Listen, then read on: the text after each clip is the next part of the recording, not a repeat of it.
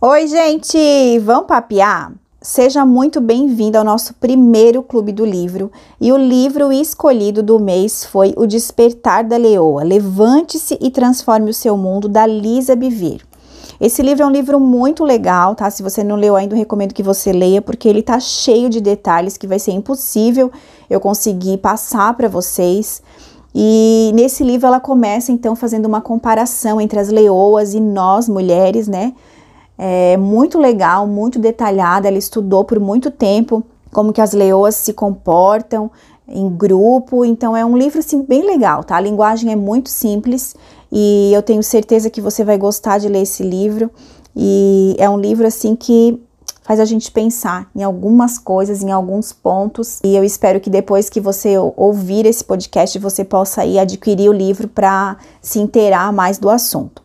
Então vamos lá. O primeiro capítulo desse livro é Desperte uma Leoa. Basicamente, nesse primeiro capítulo, a autora vai contar que quando ela estava grávida do seu quarto filho, ela teve uma visão espiritual enquanto ela estava deitada na cama. E nessa visão, ela foi levada até um lugar onde ela ficou frente a frente com uma leoa dourada que estava em cima de uma plataforma de pedra. E ela descreve assim que a leoa era majestosa, poderosa e esplendidamente estruturada. E quando ela então se aproxima dessa leoa, que ela consegue olhar a leoa assim nos olhos, ela ouve uma voz atrás dela falando o seguinte: com o nascimento desse filho, você despertará uma leoa. E ela conta que ela passou então a madrugada inteira acordada, sentindo o corpo inteirinho tremer. E é engraçado que ela fala que, por mais que ela tentasse acreditar naquelas palavras, ela não via relação alguma entre a leoa poderosa e destemida da visão e a mulher redonda e grávida deitada naquela cama. Então ela, ela fala assim: dizer que eu era uma leoa era algo de me fazer rir. E aí ela conta que algumas semanas depois ela foi almoçar com uma uma evangelista por quem ela nutria um profundo respeito e que durante esse almoço ela resolveu compartilhar essa visão que ela tinha tido e tudo, né, que ela tinha entendido a respeito daquilo. E a evangelista perguntou assim para ela, né, para quando é o seu bebê? E ela falou outubro. E aí então a mulher respondeu: Não, não será possível você ser uma leoa até lá. Ainda há muita coisa em você que Deus precisa trabalhar. Você não vai estar livre até outubro. Embora ela não tenha gostado da franqueza daquela mulher, ela disse que ela concordou com a avaliação dela. E aí um pouco mais na frente ela vai dizer que ela estava cansada então, né, de ser um projeto de restauração em longo prazo. E aí ela fala assim: "Chega de desculpas. Durante anos eu vinha dando desculpas para mim mesma. Eu era uma sobrevivente de câncer, mãe e dona de casa com um passado problemático, que queria apenas sobreviver aos filhos em idade pré-escolar.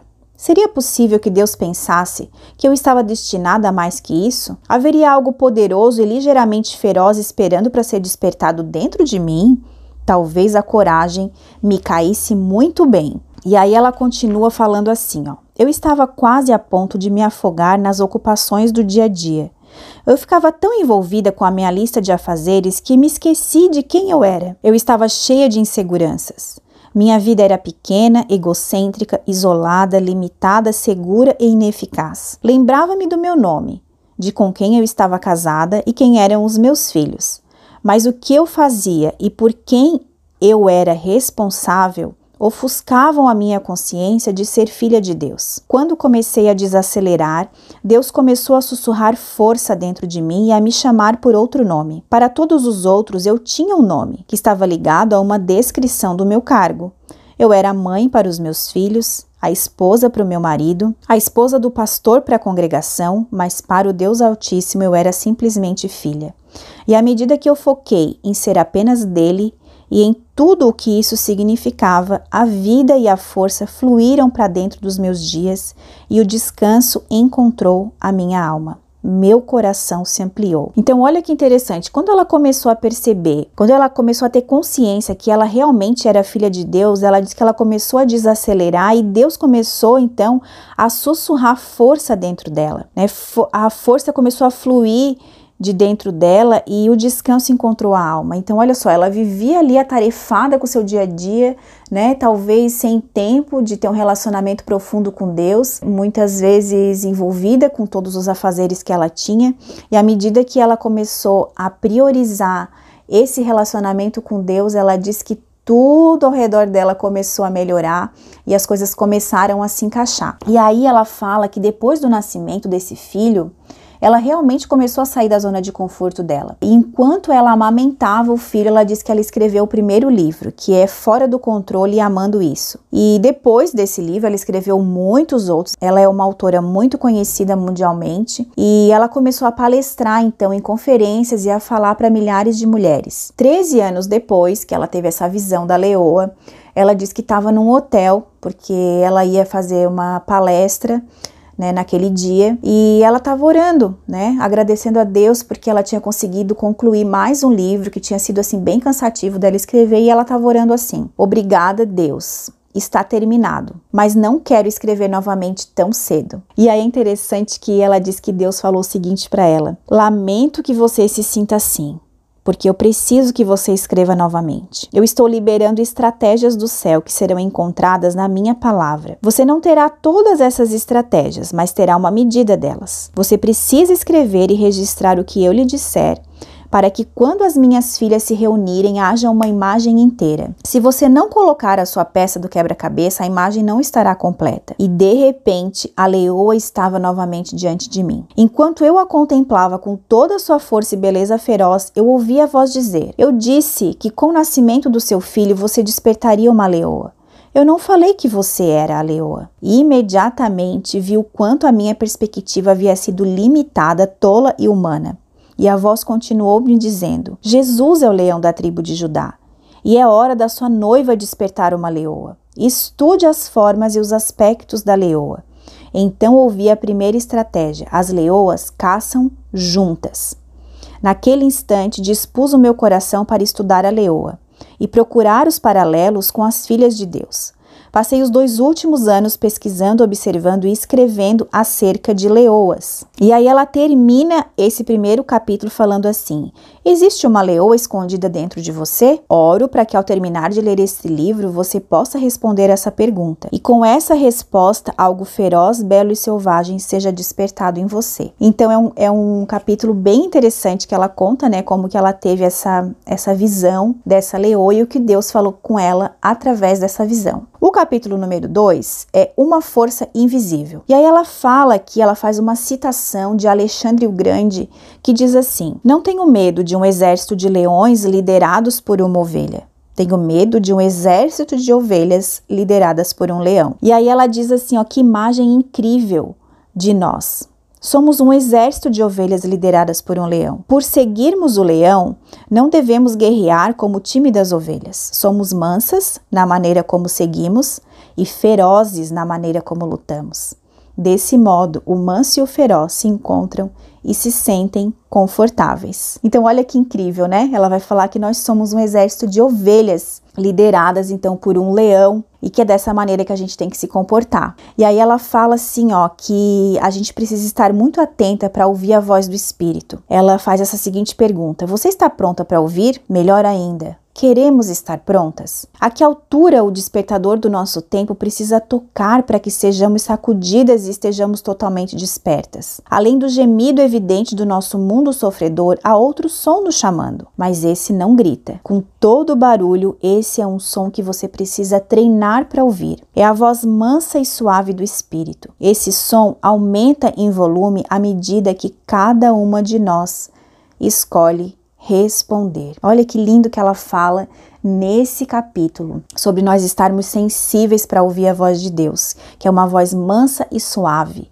Não tem nada a ver com o barulho que a gente está acostumado a ouvir, que a gente precisa treinar os nossos ouvidos para que a gente possa então identificar essa voz. Então, nesse capítulo, ela vai falar sobre isso, sobre estarmos realmente prontas para ouvir a voz de Deus. No capítulo 3, o título é o seguinte: Perigosamente desperta. Aqui ela vai chamar nossa atenção a respeito de a gente não ficar sedada pelo dia a dia. Então ela diz assim: certifique-se de não ficar tão absorta e esgotada, cuidando das obrigações diárias a ponto de perder a noção do tempo e cochilar, esquecendo-se de Deus.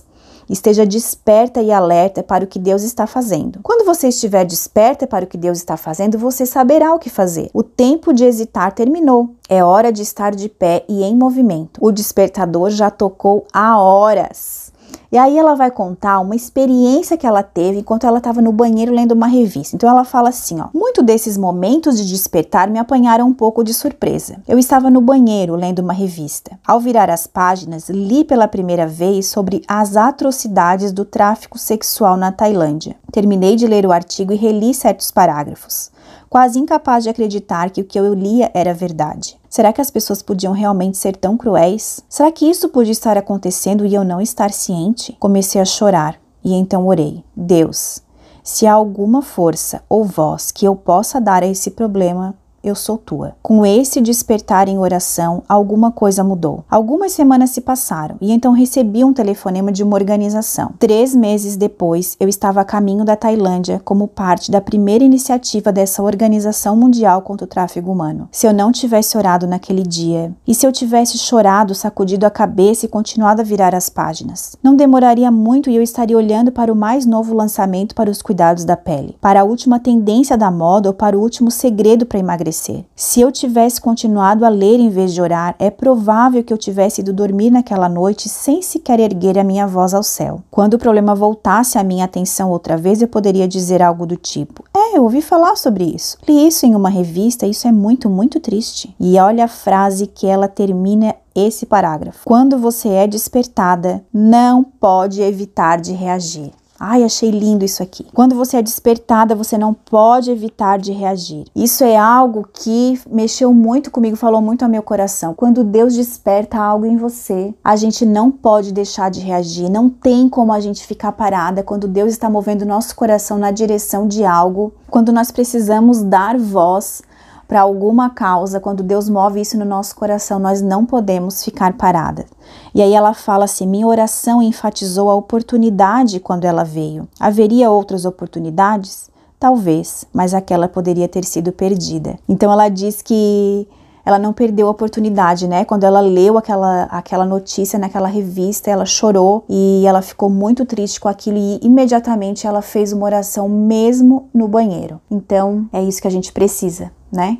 Estar atenta aquilo que os nossos olhos têm visto e que os nossos ouvidos têm ouvido e realmente orar a respeito daquilo e não perder tempo, não importa onde a gente esteja. Capítulo 4: A soma do medo e do deslumbramento. Aqui ela vai falar um pouquinho sobre as leoas e ela fala assim, ó, que as leoas são fortes e elegantes. Elas se movem firmemente, cientes de que a sua existência e a sobrevivência dos seus filhos dependem de um legado de habilidade e força. O pelo delas ondula quando elas andam. Diferentemente De nós, elas não estão preocupadas se a sua pele está flácida ou se as suas caudas são longas demais. Ou mesmo se todas elas são parecidas, elas estão confortáveis em ser quem são. As leoas são fascinantes, ela diz. E aí ela vai citar o Salmo 139, 14, que diz assim, ó. Por modo assombrosamente maravilhoso me formaste, as tuas obras são admiráveis. E aí ela fala assim, ó, muitas de nós apenas nos esquecemos de que a dinâmica do assombro não termina quando nós saímos do ventre. Então ela fala que essa dinâmica, esse modo assombrosamente maravilhoso com que Deus nos formou, ele continua acontecendo mesmo que a gente já tenha saído do ventre. Deus continua trabalhando em nós. Deus continua se movendo através de nós. E muitas vezes a gente lê isso a gente só imagina que Deus nos criou desse modo maravilhoso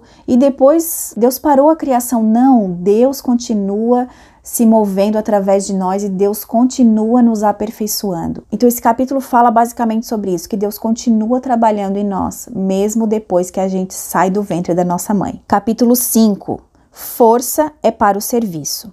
Então ela começa o capítulo falando o seguinte: ajudando aqueles que vacilam. Então, olha só que interessante. Ela diz assim: ó, entendo que voltar ou esperar pelos outros retarde você, mas somente em princípio. Agir deliberadamente com bondade, generosidade e sabedoria sempre traz vitória no final. Aquelas que são mais fortes, mais livres ou mais firmadas na verdade, voltem e encorajem aquelas que ficaram paradas no limiar. Romanos 15 expressa isso. Aqueles de nós que somos mais fortes e capazes na fé têm o dever de ajudar os que são vacilantes.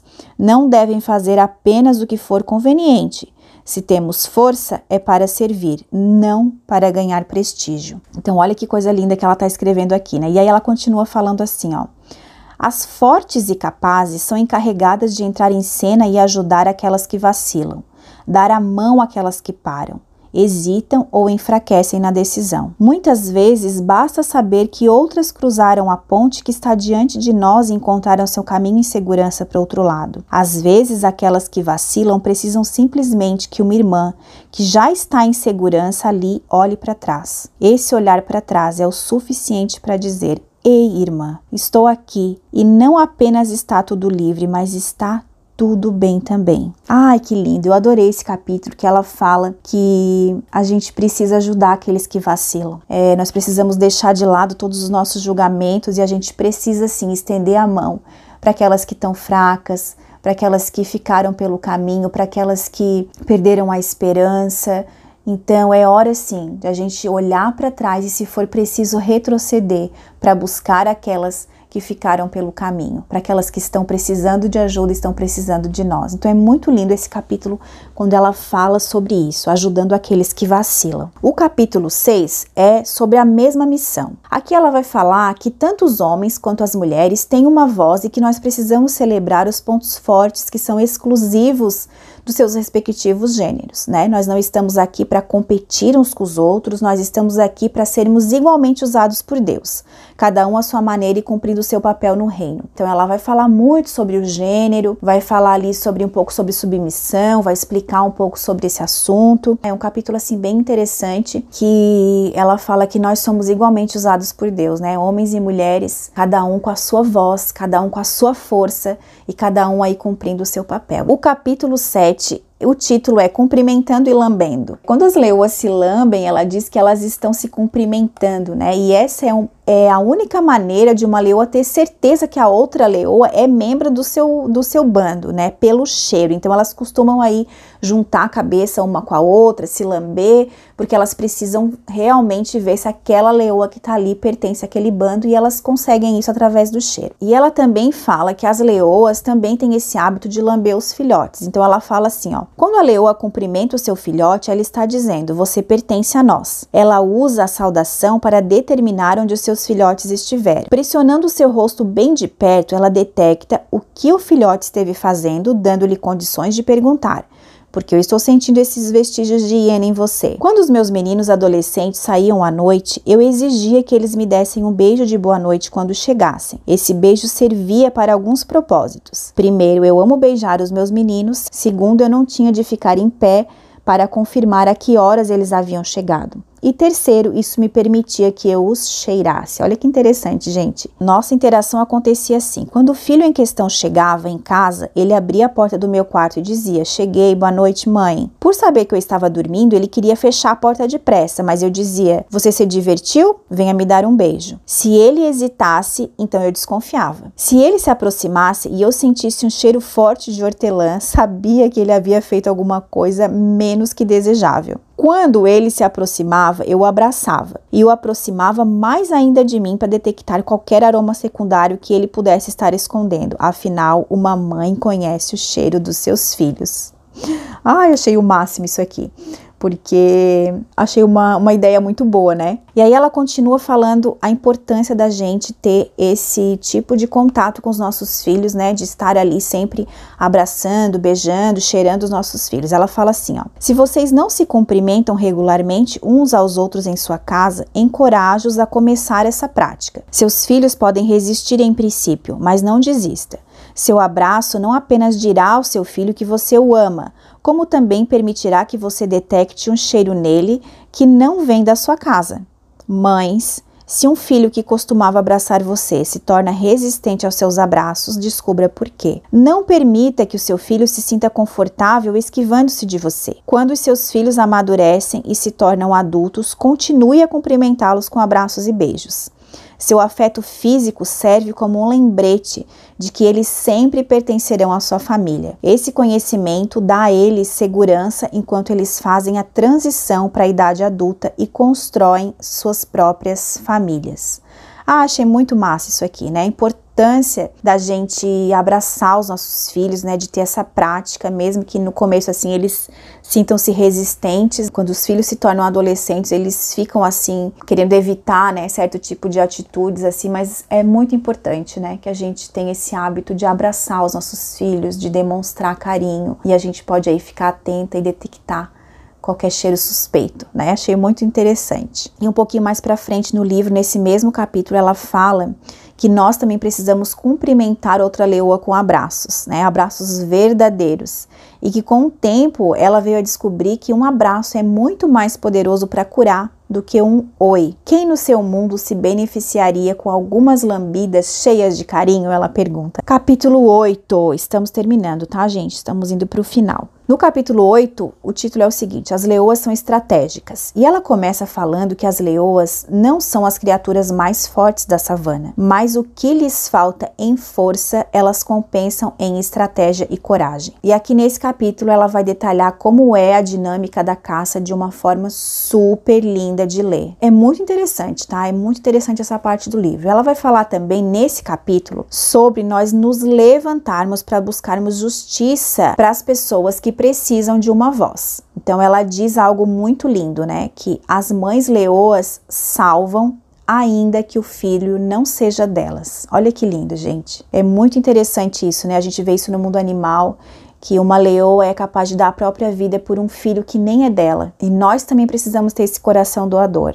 E aí ela vai falar assim, ó: "Quando eu comecei a pesquisar sobre as leoas, eu não sabia que os leões são os únicos membros da família dos felinos que vivem em comunidade. Onde uma leoa é fraca, outra é forte. Onde uma pode vacilar, outra sucede, e toda essa força se expressa sobre o abrigo do poderoso leão. Não é o que acontece com os felinos solitários, a pantera, o leopardo ou a chita. São felinos poderosos, mas não tem esse sistema de suporte. Toda vez que essas mães deixam seus pequenos para trás para caçar e procurar comida, elas correm o risco de voltar para uma toca que foi devastada. E aí ela conta que num documentário que ela viu, uma mãe chita, né, retorna para a toca e descobre que os seus filhotes tinham desaparecido e ela diz que ela fala assim, né, sua voz era lastimável enquanto ela os chamava durante a noite toda na esperança de que algum deles tivesse escapado dessa carnificina. E daí ela diz: "Você e eu não fomos criadas para o isolamento. Nós também somos como as leoas, né? Vivemos em comunidade e assim como uma leoa defende a outra, nós também precisamos defender não só as leoas, mas os filhotes dessas leoas, né? E aí ela fala assim, ó: "Quando a leoa mata, muito frequentemente ela não rasga ou despedaça sua presa, ela o sufoca bloqueando a sua passagem de ar. Do mesmo modo, creio que é hora de nós também bloquearmos o suprimento de ar do inimigo. Uma maneira de fazer isso é parando de emprestar a ele o nosso fôlego. Deveríamos cortar a força dele não falando uns contra os outros. Em vez disso, usemos habilmente as nossas palavras para edificar, advertir, corrigir e encorajar. Nessa caçada, preciso de outras mulheres que entendam os meus pontos fortes e fortaleçam as minhas fraquezas, e você também. Relacionamentos saudáveis e equilibrados são aqueles nos quais cada membro exerce uma contribuição. Que nenhuma de nós esteja contente com a segurança dos nossos filhos apenas, mas em vez disso, cresçamos no entendimento e na consciência de que todas as crianças dessa terra são nossa responsabilidade. Que nenhuma de nós imagine que a influência local não tem o potencial de exercer um impacto de longo alcance. Que nenhuma de nós acredite que o nosso papel é sem consequências e que nenhuma de nós imagine que podemos conquistar o um mundo sem ajuda. Juntas podemos ser estratégicas. Então, olha só que lindo, né? É, muitas vezes a gente imagina que aquilo que a gente faz é tão pouco, né? A nossa influência é tão pequena, mas ela diz que tudo que a gente faz é importante quando a gente tem aí um alvo e a gente quer dar voz a alguma causa, né? Mesmo que você aí não seja uma pessoa conhecida, você pode sim ser uma peça importante nesse quebra-cabeça. Capítulo 9: As leoas vivem na luz e caçam no escuro. Ela vai explicar aqui de uma forma bem interessante como as leoas conseguem caçar no escuro e ela faz um link com a nossa vida, dizendo que, embora a gente contemple as trevas, nós devemos declarar e nos mover na luz. Então ela vai falar aqui que existem casamentos e famílias que precisam ter a sua saúde restaurada, que existem pessoas que têm necessidades, né, de medicação, de água limpa, de alimentos. Existem pessoas que são solitárias que precisam ser colocadas em famílias, órfãos que precisam ser adotados, cativos que precisam ser resgatados. Ela fala que há homens e mulheres oprimidos e marginalizados que precisam ser levantados, né? Então ela vai dizer assim, ó, que Deus está perto de todos os que sofrem. A agonia do cativeiro, do isolamento, da traição, do estupro, do abuso e da desesperança visita pessoas de todas as nações. As pessoas têm as mesmas necessidades em toda parte, mas nem todas as pessoas têm os mesmos recursos. Você é abençoada em abençoar outros. Inúmeros lugares precisam da bênção que você pode dar. Você não precisa ir longe para dar. A desesperança pode ser encontrada no seu local de trabalho ou na loja onde você costuma comprar. O abuso pode estar acontecendo no casamento de uma amiga. O isolamento pode ocorrer entre as pessoas com quem você adora. Seus filhos podem se sentir traídos por alguém na escola. Muitas vezes, o próprio ato de dar esperança a outro se torna a nossa cura. Vamos abrir bem os olhos e aprender a ver no escuro, a olhar além e ver corações e coisas que estão escondidas. Juntas vamos caçar no escuro e trazer outras para a luz de Deus. Olha que lindo que ela fala, né? Nós temos aí esse poder, então, né, de viver na luz, mas poder caçar no escuro, né? Então, esse é o nosso papel, caçar as pessoas que precisam de ajuda para que a gente possa ajudar. Capítulo 10, Andando com o Leão. Aqui nesse capítulo ela vai falar que é muito comum a gente se sentir como se a gente estivesse passando sozinha por situações desafiadoras na nossa vida. Mas ela diz que na verdade o leão, né, Jesus está andando conosco. E aí ela vai falar aqui, olha que lindo que ela diz aqui nessa partezinha do livro. Sua jornada pela vida é acompanhada por muitas vozes e influências. Algumas fortalecem e reforçam a sua direção, outras influenciam você e a desviam do seu caminho. Algumas vozes incentivam você a seguir caminhos ainda desconhecidos e outras a detêm. Há vozes do seu passado, vozes da família, vozes da decepção e vozes do medo que intermitentemente gritam e sussurram. Desvie-se para o lado, volte para trás. Você pode falhar, você pode se machucar. E essas vozes a incentivam a se proteger. Entre essas vozes negativas que sugam a vida está o chamado de vozes poderosas que ministram vida. Elas estão sempre presentes, mas se você escolher não ouvi-las, poderá perdê-las. As vozes da multidão celestial que veio antes de nós clamam ao longo da Bíblia, animando você a seguir à frente e adiante. Permaneça no seu curso e corra sua corrida. Lembre-se de que na presença de um leão, todas as feras menores tremem. Embora seja dito que Satanás é como um leão que percorre a terra procurando alguém para devorar, ele não é um leão. Ele apenas imita um. Olha que lindo que ela está dizendo aqui. Que, embora seja dito que Satanás é como um leão que percorre a terra procurando alguém para devorar, ele não é. Ele não é um leão.